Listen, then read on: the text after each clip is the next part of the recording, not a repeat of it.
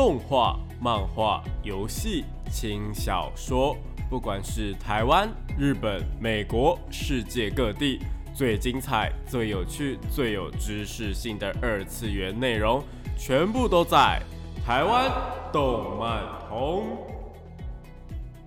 嗨，大家下午好啊！欢迎来到台湾动漫通二点零的节目现场，这里是复兴广播电台台北、台中、高雄 AM 五九四，台中 FM 一零七点八，我是你们的主持人电波 B B，可以叫我 B B 就好哦。脸书搜寻电波 B B 就可以找到我以及相关的节目资讯。那今天呢，我们要聊聊什么东西呢？因为上个礼拜啊，就是《哈利波特》最新的电影，应该说是外传的电影啦，就是呃《怪兽与邓布利多的秘密》上映嘛。然后就是我去看了一下，然后呢，我发现我真的是没有办法克制自己不想要吐槽的心情，你知道吗？就是。这部电影真的让我太嗯太失望了，所以呢，我今天想要来聊聊就是小说改编的一些动画或者是电影，然后主要还是批评这一部电影的部分呢，也不能说批评，就是发表自己的意见的部分。就是我觉得这部电影当然会有人喜欢，但我觉得嗯网络上面或者是现实呢，就是普遍来讲的话，负评的部分是比较多一点点的啦。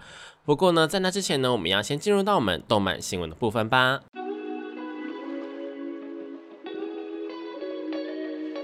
少年少女、热血感动、悬疑推理、恐怖血腥、御教娱乐、恋爱放闪、BL GL，各式各样的动漫作品推荐，全部都在动漫推推。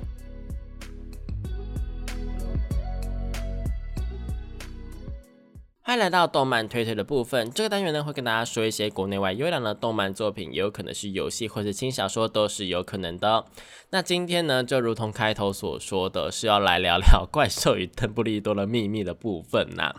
那这个东西呢，其实哈利波特系列啊是小时候改编的，它其实呢，呃，漫画的部分也有不少的改编，只是大家可能就是觉得说没有那么到那么的有名啊。毕竟真人版的部分一直都是哈利波特呢，还蛮嗯，就是。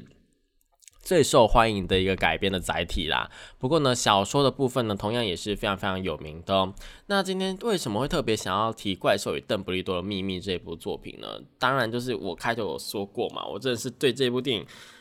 太太太太太失望了。也就是你也不能说这部电影难看，但是这部电影呢，就是完全没有打到。怎么讲呢？它完全的主题就是完全的呃偏向某一个方面啊。那这个方面呢，也就是我们的 BL 的部分啦。那偏向 BL 的部分，并不是说不好，只是呢，你整个电影的主体啊，或者是整个电影在说些什么东西呢？我自己是觉得完全的没有感受到他想要说什么呢。我们先从嗯片名上来看好了。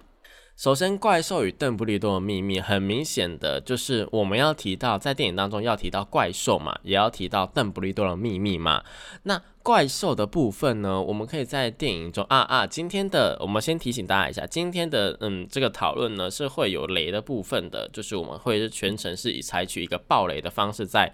讨论的，所以呢，大家如果呃还没有看过《怪兽与邓布利多的秘密》的话，想要看的话呢，是呃，我是建议大家就是看完之后再来听啦。不过呢，这一部电影我先说结论哈，这一部电影的结论是我自己认为呢。呃，如果你是哈利波特的粉丝，就是那种狂粉啊，每一部电影都要看的话，那这部电影的话，这部外传电影的话，你当然是必须要去看的。又或者是你很喜欢怪兽与他们的产地啊，然后呢，你就是前面两部也有看的话，那我建议你第三部也是可以去看的部分。不过呢，不过呢，如果你只是就是那一种呃，我想要跟风哦，我觉得这部电影好像很好看，那我也想要去看的话。那我会建议你们就是等到串流平台上线了之后再去看就好了。毕竟不管是 Netflix 或 Disney Plus，呃，其实呢哪一个串流平台呢，不管是呃我们台湾自己的那什么呃 MOD 啊，或者什么那么 Catch Play 啊或什么的，其实他们都是有机会会上这部电影的。那时间也不会等到太久，我觉得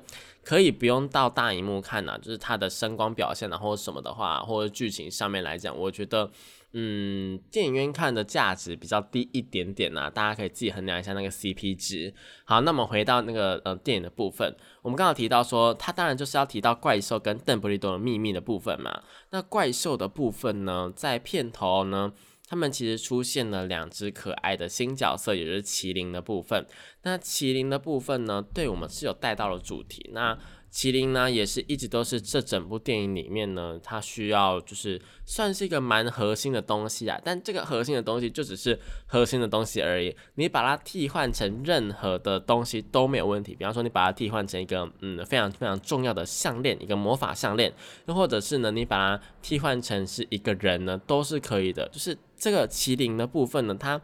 取代性非常非常的高，你完全就是不是麒麟也没关系，不是怪兽也没关系，你想要把它换成任何的东西都没有问题。我就觉得说，嗯，你这个怪兽的成分呢，呃，还蛮低的。然后呢，作品当中唯一呃算是唯二的怪兽表现画面呢，当然就是纽特旁边跟着的那个呃小树精啊，以及那个呃喜欢收集金币、喜欢收集亮亮东西那个鸭嘴兽嘛。那这两个东西呢？这两个只怪兽呢？他们是有一个小小的表现片段，但就真的、真的、真的、真的只是很小、很小、很小的表现片段，跟第一集比起来呢，完全就是小巫见大巫的感觉。我自己就觉得说，怪兽的部分在整个怪兽系列的电影当中呢，它的戏份呢已经被略就是减少到可能整部电影有两个小时半呢，可能十分钟不到。甚至可能，我觉得就纯算他们的表现镜头的话，可能连五分钟都不到。我觉得，所以这一整个怪兽系列呢，还能被称作是怪兽系列吗？还是只是产地系列呢？又或者是只是以纽特为出发的一个系列呢？呃，这是蛮值得去探讨的啦。那另外一个呢，就是邓布利多的秘密啦。邓布利多的秘密呢，呃，我自己老实讲。的话，我自己看到最后呢，都不晓得说你到底片名要指的邓布利多的秘密到底是哪一个。因为大家也知道说，其实邓布利多呢，他是跟他的弟弟还有那个呃格林戴华德呢，他们三个人在吵架的时候呢，其实是有误杀到他的妹妹的。那这件事情呢，在电影当中呢，是第一次跟纽特讲。那这个呢，算是邓布利多跟纽特讲他的秘密吗？就是跟他讲说，哦，我们之前曾经不小心杀了自己的妹妹，这这件事情算是一个秘密吗？嗯，对纽特来讲的话，或许这个真的是邓布利多的秘密，也不一定，因为呢。在呃作品当中的时间线呢，当然他是第一个呃可能知道这个这件秘密的人呐，就是外人这样子。但是呢，作为一个粉丝又或者是读者的角度上来看，这个根本就不是秘密，应该说这个根本就是公开的事情了。毕竟在呃之前的本传当中呢，其实多多少少都是有提到的这件事情，因为是造成邓布利多他为什么变得这么的谦虚，为什么不想要去接管魔法魔法部的一个原因嘛。所以呢，这个如果说是将这一个秘密呢当成是片名的邓布利多的秘密的话，我自己个人是觉得张力啊，或者是一个粉丝的期待度来讲的话是比较低一点点的。那除了这个之外呢，还有什么样的秘密呢？呃，另外一个秘密呢，当然就是可能大家会觉得说是呃邓布利多与葛林戴华德的中间的一个情感的部分呢。毕竟呢，邓布利多跟格林戴华德他们两个呢，都是一个呃互相喜欢的部分，应该说他们是恋人的部分。所以呢，两位大男人呢，然后在魔法世界里面谈着恋爱这件事情呢，算是秘密吗？嗯，我觉得可能也不算。就对于粉丝上来讲的话，这这这就就反过来了。对于粉丝上来讲的话，之前呢听过呃 J.K. 罗琳他们说过说哦邓布利多是 gay 啊，然后他可能有爱人之类，跟德林戴华德之间可能有一些恋情的部分呢。在这个部分呢，我们可能是嗯第一次接收到这个讯息，或者是第一次在电影大荧幕上面看到他们两个在大荧幕上面就是搞暧昧啊，又或者是就是互相倾诉，然后互相。嗯，保护彼此，呃，又或者是就是互相的一个呃打斗什么的，就是中间的有非常非常多的情感的因素在里面呢。但是对于魔法师的世界来说，呃，gay 算是就是同性恋算是一个稀有的事情吗？又或者是这是一个需要去隐瞒的事情吗？我觉得在魔法师的世界里面呢，他们的普遍价值观可能跟呃。现在社会的普遍价值观可能不太一样，当然我们现在社会呢已经非常非常开放了，同性恋呢也是可以去结婚啊，又或者是他们可以有游行啊，或者是就是在路上呢也可以牵手了，就是对于对于呃相比古。以前的社会来讲的话，同性恋呢已经是非常非常的算是进步，也是开放的，就是大家对于他们的接受程度呢已经是非常非常进步的了。但对于魔法师的世界来说呢，他们在意这件事情吗？我觉得他们应该不在意性向这件事情啊，就是对他们来说，同性恋啊、异性恋啊，又或者是你喜欢什么样的东西啊，你可能是物种恋啊，又或者是你是无性恋啊，这些东西你任何的性向呢，对于魔法师来说，我觉得。应该不是一个重点吧？就对他们来说，他们可能会觉得，哦哦，你喜欢男生的，哦，那就喜欢男生的，哦，你喜欢女生，哦，那就喜欢女生呢，就是这样子。他们好像没有任何的，我自己的感觉啊，是他们不会有任何的一个因一个那个歧视啊，又或者是一个感受在，就是他们会觉得说，哦，这都是非常非常自然的事情。那。呃，这所以这算是他的秘密吗？嗯，我觉得，嗯，可能也不太算是吧。我觉得，那这一整件事情呢，到底哪一件算是他的秘密呢？我真的是想不透，也猜不透啦。那搞不好还有其他的秘密，我们就下一段再来讲吧。欢迎回到台湾动漫通二点零的节目现场，这里是复兴广播电台台北、台中、高雄 AM 五九四，台中 FM 一零七点八，我是你们主持人点播比比。那我们就接着来聊聊格林，呃，不是格林戴华德，就邓布利多，他到底有什么样的秘密？其实这一部电影呢，我自己，嗯，老实说啦，我自己对他的评价呢，会这么低的原因呢，其实有两个部分。第一个呢，就是他的。呃，魔法的部分太少了，什么意思呢？就是这一部呃《怪兽与邓布利多的秘密》呢，感觉它是更加 focus 在嗯文戏的部分。就是大家也知道，说身为一个呃，应该大家都是啊，就是动漫的动漫迷的话呢，其实大家都比较喜欢看打戏。这这个部分呢，当然文戏也很重要，但是在《晋级的巨人》之前的那一些风波当中，很明显可以看出来。大家在《进阶巨人》在 MAPA 呃转过来是有那个呃 MAPA 制作的时候呢，其实有不少的文戏的部分嘛。那文戏的部分呢，大家就是想想说啊，这个文戏好无聊，我怎么拖那么长啊？什么时候才要开始打架什么之类的？其实有很多这种声音出现，那我们就可以很明显的知道说，其实喜欢打戏的，就是武打戏的人呢，其实是比文戏还要再更多的。那我自己本身呢，也是。比起文戏来讲的话，我更喜欢一些呃特效很多啊，又或者是一些场景很大的画面呐。那《怪兽与邓布利多的秘密》呢，身为哈利波特的呃外传电影，然后呢也是身为他们的呃怪兽与他们产地的第三部电影的武打戏呢，是全部里面最少最少最少的。里面呢唯一一个应该说里面比较有记忆点的。呃，动作戏的话，可能就是纽特跟他的哥哥呢，在洞窟里面对那个呃小蝎子，那应该算是蝎子吧，就是对于对小蝎子，然后一起扭腰摆臀的那个动作，呃的那个片段而已。那那个片段呢，确实啦是还蛮精彩的。但是除了那个片段之外啊，其他的一些魔法的片段呢，其实就非常非常的没有记忆点。包括他们最后面的最后面那一段，就是跟呃坏人有点类似正面冲突的时候呢，那一段更是让人家觉得说，哦哦哦哦，然后就带过了。对，就是非常非常的没有没有怎么讲，没有意义的感觉啊，就是非常的没有记忆点。包括像是什么他的那个。呃，会吃人的那个书，就会咬人的那个书出现啊，或者是有一些面包很多很多出现啊，什么之类的，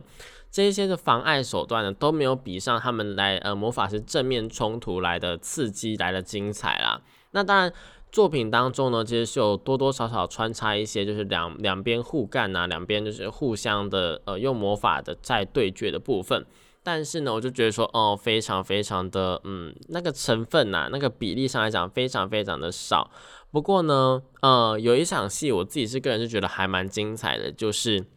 邓布利多与格林戴华德他们两个呢，他们两个之间呢，呃，在最后的时候，然后有点类似时间时空暂停的那种感觉，然后两个人在自己的空间，然后互相打架那一段。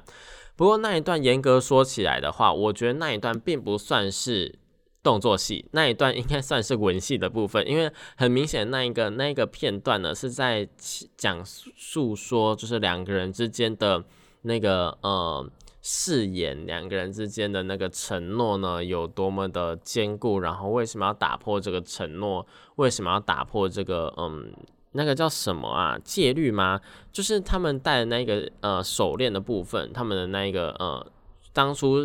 许下那个誓盟血盟，就是那个那个东西。那这一段这一场戏呢，就是在倾诉两个人彼此之间的爱意啊，是至少邓布利多还是想要守护格林戴华德的。那格林戴华德当时可能，呃，就是急着想要出去，急着想要就是离开，急着想要呃，就是闯一闯之类的，有点类似那种就是老公跟老婆，然后老公就想要出去闯一闯，然后老婆还在守护家里面的那种感觉啦。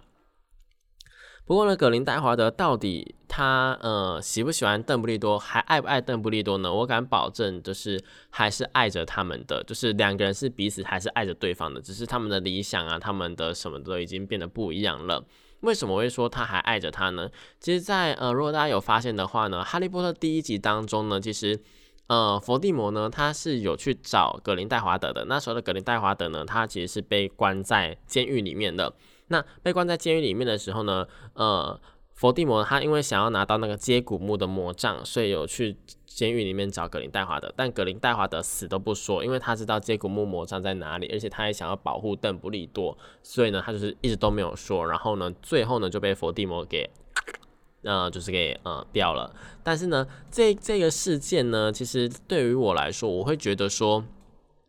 是非常非常的保护。呃，邓布利多的那其实从中间我们就可以看出来，他是非常非常的呃，对于邓布利多，至少就算没有爱了，但也是想要保护他，有点类似家人的感觉啦。那这个东西呢，对于他们来说呢，嗯，我觉得是一个文戏的部分。所以我回到回到邓布利多的最后一场戏，就邓布利多的秘密的最后一场戏，那个部分呢，就是完全完完全全是文戏的部分啦。所以呢，虽然说它有一些特效，有一些什么，但是这整部电影对我来说，对我来说啦，就我自己来说的话，我会觉得说它的呃特效啊，又或者是魔法的片段偏少偏少。那这个东西呢，是让我蛮呃难呃蛮蛮不能接受的一点，就是你你打着一个魔法的招牌，但是你你在里面不止没有魔法，也没有怪兽，然后秘密还讲的不清不楚的，就让我觉得嗯什么意思？到底到底是什么意思？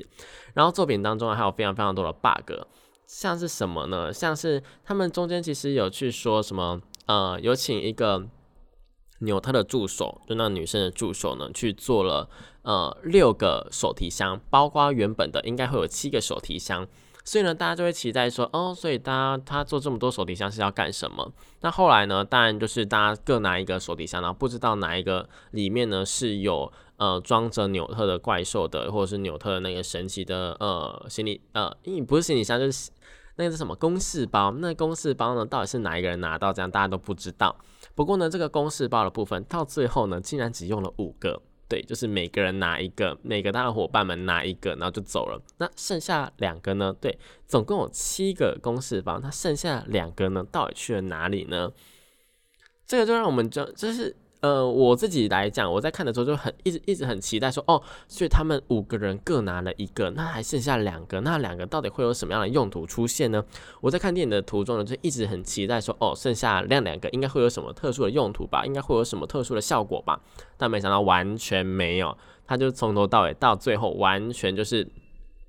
被忽略掉了，完全就是那后面那两个完全没有出现，这样，我想说什么意思？然后呢，还有另外一个比较明显的 bug 的话呢，就是他们在呃作品当中呢，因为他们要选举嘛，要选出下一下一代的领袖，魔法领袖是谁。然后呢，就是一直说，一直说什么，呃，我们要投票啊，我们要民主啊。然后呢，那个主席呢，还在说什么，呃。我们就是要让他来参选啊，要让那个坏人来参选啊，才能够显示出我们有在听民意啊，有在怎么样的感觉，就是显示出一个很民主的感觉嘛。就是全部的选举的过程都非常非常民主，结果到最后呢，到最后。哦，他们选择的方式竟然是，呃，因为我们这就是有一个有一个人加入了，然后那个票数怎么样怎么样的啊都没有都没有解释清楚哦，然后到最后就说，哦，所以我们决定要使用最古老的方法，我们找了一只麒麟来，然后麒麟呢会在哪一个人面前跪下呢？就表示说那个人呢是怎什么呃最最正直的、最清廉的，然后那个人就会成为说下一个带领魔法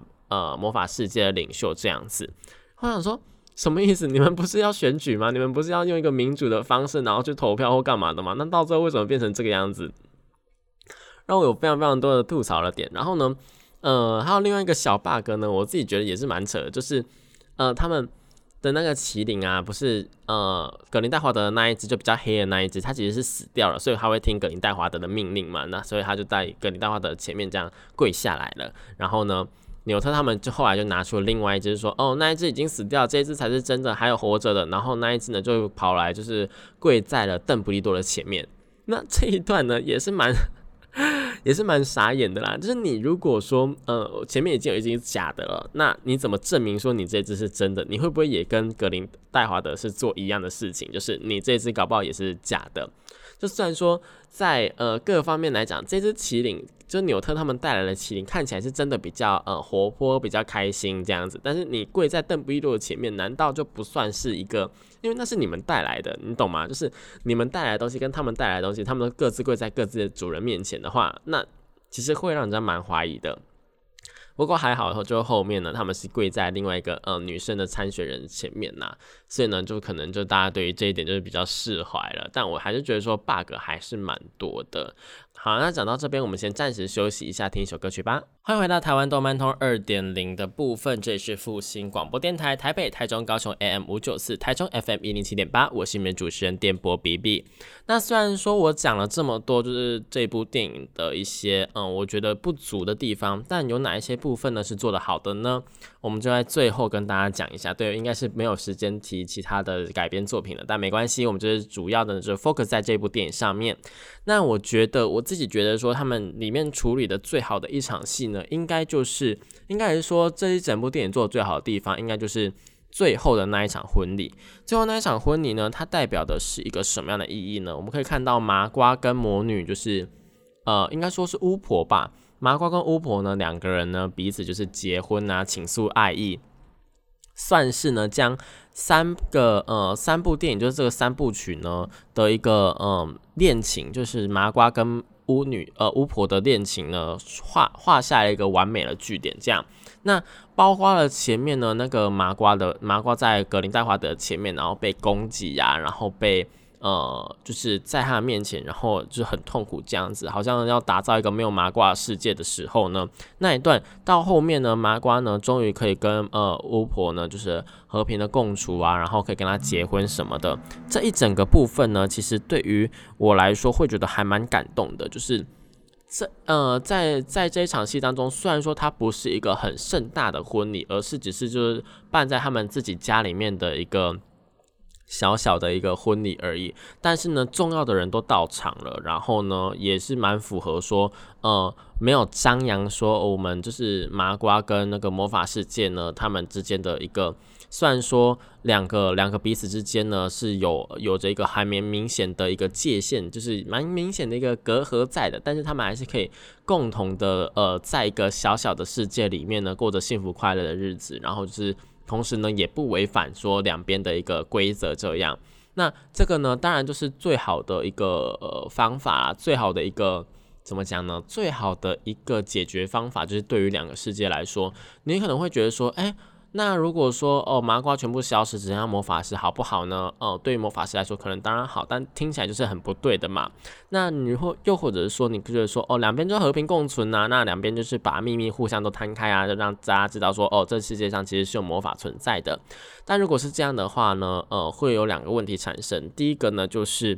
呃科学可能会没有办法进步，因为在魔法世界里面，科学是非常非常不进步的。怎么讲呢？你当然，你有你有认，你有非常非常多的魔法去做一些事情之后呢，你哪需要科学，你就不需要科学啦。那 iPhone 会出现吗？不会啊。电脑会出现吗？可能也不会啊。就是这些东西呢，对于魔法师来说是不必要的，也不需要的。那这些东西就不会出现。那不出现之后呢，会不会影响到后面的日子呢？啊，肯定是会的。你你你应该也不能够想象电脑跟呃手机不在的世界吧？那除了这些之外呢，呃，最重要的应该还是。魔法会被滥用这件事情，就是当你的呃，当越来越多人知道说魔法这个东西的时候呢，你就越来越难控管魔法这件事情。那魔法师的世界里面已经有很多坏人了，已经有很多事情了。那人类啊，更是就是大家也知道说，我们生为生而为人呢，呃，虽然说性本善啊，但是也有人说是性本恶嘛。每个人呢的脑中呢，或是心里面呢，多多少少呢，都还是会有一些邪恶的念头在的。那这些念头呢，可能会导致更多危险的事情发生啊，更多危险的事情发生，这可能性更高的话呢，当然就是得是大家不愿意乐见的啦。所以呢，我觉得就是最美好的方法呢，就是呢，哦，有一部分人知道，有一部分的人不知道，那。之后呢，这是两边维持着一个呃和平的界限。那你如果喜欢人类的话，你可以去人类的世界啊；那你如果喜欢魔法师的话，你也可以跟魔法师交往啊，什么之类的。这样子就是一个还蛮完美的，也是蛮呃普遍的作品上来讲会去做的一个取舍啦。就是如果同一开始是有两个世界的话，会去做这样的一个嗯，算是一个潜规则吧。就如果你不是一开始就是魔法当道的魔法主宰世界的话，这样子的话。那如果说两个世界通的作品，通常都是这样子做一个处理啦。那除了这个之外呢，其实整部电影里面呢，我最大的疑惑呢，就是那一个跑去投靠格林戴华德的那一个魔法师，就是从头到尾他的妹妹被杀，呃，被杀掉，在上一集被杀掉之后呢，他跑去投靠了伏地魔。那为什么？不是否定啊，格林戴华德，好去投靠了格林戴华德。那为什么邓布利多会想要让他去做这件事情呢？那又为什么他到最后明明就记忆被抽出来了，那为什么还是就是没有没有被控制啊，也没有被洗脑啊，也没有投靠啊？到底为什么呢？然后最后为什么会回来我们的这个阵营呢？其实完全完全就是没有解释清楚。然后我就会觉得说，好了，也有可能是因为我身为一个嗯。粉丝，但是也不是那那么精确的粉丝。就是虽然说每一部电影都有看，每一部电影都有去做一个呃讨论的动作，但是就是并不是那么的清楚，说他们的魔法运行的规则啊或者什么的。那可能这个呢，就是我漏掉的部分呐。不过呢，我自己个人是觉得说，你的妹妹都哦被他杀掉了，然后呢，你虽然说想要投靠他，那你也你也清楚说你的理念可能跟他有一点一致。但是到最后你还是回来了，这一点我还是嗯不太清楚为什么啦。就是作品当中呢，他们的主主导的，就是应该说他们的核心价值，这一次的故事的核心价值就是没有人知道下一步的计划是什么。那没有人知道下一步的计划是什么时候，那搞得连观众到最后都不知道说，哎，所以你的你的计划到底是什么？我就是说。嗯，好，好，好哦，好哦，好哦，没关系，没关系，没关系。就是你，你让我什么都不知道的话，那我，我以为是醉了啦，好吧，醉了，醉了。不过呢，其中呢有几个呃桥段，我觉得是还蛮，嗯，算是就是在这个大家都不知道要做什么的情况下面，我觉得还蛮有趣的。就是呢，呃，像是麻瓜他去袭击格林戴华德的部分，袭击格林戴华德的部分呢，呃，这个部分呢，就是让格林戴华德觉得说，哎。哦，他因为他看到的那个 vision，就是他看到的那个预见，就是预知能力呢。他们有一个预知能力的部分嘛，就是麒麟可以预知能力的部分。那这预知能力呢，就对他们来讲呢，是一个算是一个 buff 在吧？可是这个 buff 呢，却让格林戴娃德看到了很多真的会发生的事情，但他根本就搞不懂说你们到底想要干什么的事情。对，就是包括那个麻瓜去袭击他的部分，然后还有像是纽特啊，他们就是拿着行李箱啊，然后看到说，哎。麒麟已经在他前面跪下的部分，就是两只麒麟的部分，我觉得还蛮，嗯，对啊，就是整个故事的结构上来讲是还蛮 OK，但是就是完全偏离了，也不是偏离，就是完全没有让想要看的人，让观众能看到他们想要看的东西，是还蛮可惜的。不过呢，在奎登斯的部分，也就是邓布利多他弟弟的小孩的部分呢，我觉得处理的还蛮不错的。虽然说也是有一点点意义不明的，为什么他会突然就是在那么愤怒的情况下呢，然后愿意听他们讲话，又或者是为什么会被压制在马路上面，就是那个呃在水上面的那一段画面，我就觉得说还蛮嗯 confused 的，但。没关系啦，那就是一个魔法世界的一个呈现的方式啦。如果大家有觉得有疑惑的话呢，其实也是可以跟大家一起探讨的。我觉得还呃，应该会有人给你一个解答，说哦，它可能代表的是什么意思，代表什么，代表什么意思。但是这一切呢，都还是要等到呃导演啊，或者是编剧出来跟我们说，哦，那到底是什么意思，才会有一个正解啦，这样子。但在奎登斯的部分，我自己个人是还蛮感动的，就他一直都是想要回家了。那这个呢，嗯，我觉得有去看电影的人应该都知道说，嗯，奎登斯在邓布利多家族里面呢，可能是一个什么样的地位、什么样的角色这样。那虽然说在本传当中呢，奎登斯并没有登场，那嗯，我们也不能够多说什么啦，因为毕竟他可能已经是呃那个黑暗的什么已经让他完全没有办法就是接下来生活啊或者什么的。那凤凰也在他旁边降落了嘛，所以嗯，他的结局是什么，大家应该多多少少都知道啦，好不好？就是让人蛮难过的，但没关系。那总而言之呢，这一部《怪兽与邓布利多的秘密》呢，虽然说在呃。一个美国的评价网站烂番茄上面呢，其实一开始原本是有六十一趴的，但是到现在呢，已经变成了四十几趴，你就知道说这部电影到底有多么的不符合世人的口味啦。就是撇除掉我觉得 BL 的部分蛮好看的之外，其他像是魔法啊、怪兽啊，或者是秘密的部分都没有。详细的带到，就是应该说都没有好好的呈现到，让想要去看的粉丝们、观众们呢觉得有点失望了，好不好？那就是希望说，如果之后呢，嗯，还有哈利波特系列的一个电影的话呢，是能够做得好一点的，毕竟大家都是非常热爱这部电影的。好，那以上呢就是本周的节目啦，我们就下个礼拜同一时间一样在空中相会喽。这里是复兴广播电台，我是电波 B B，我们下礼拜见，拜拜。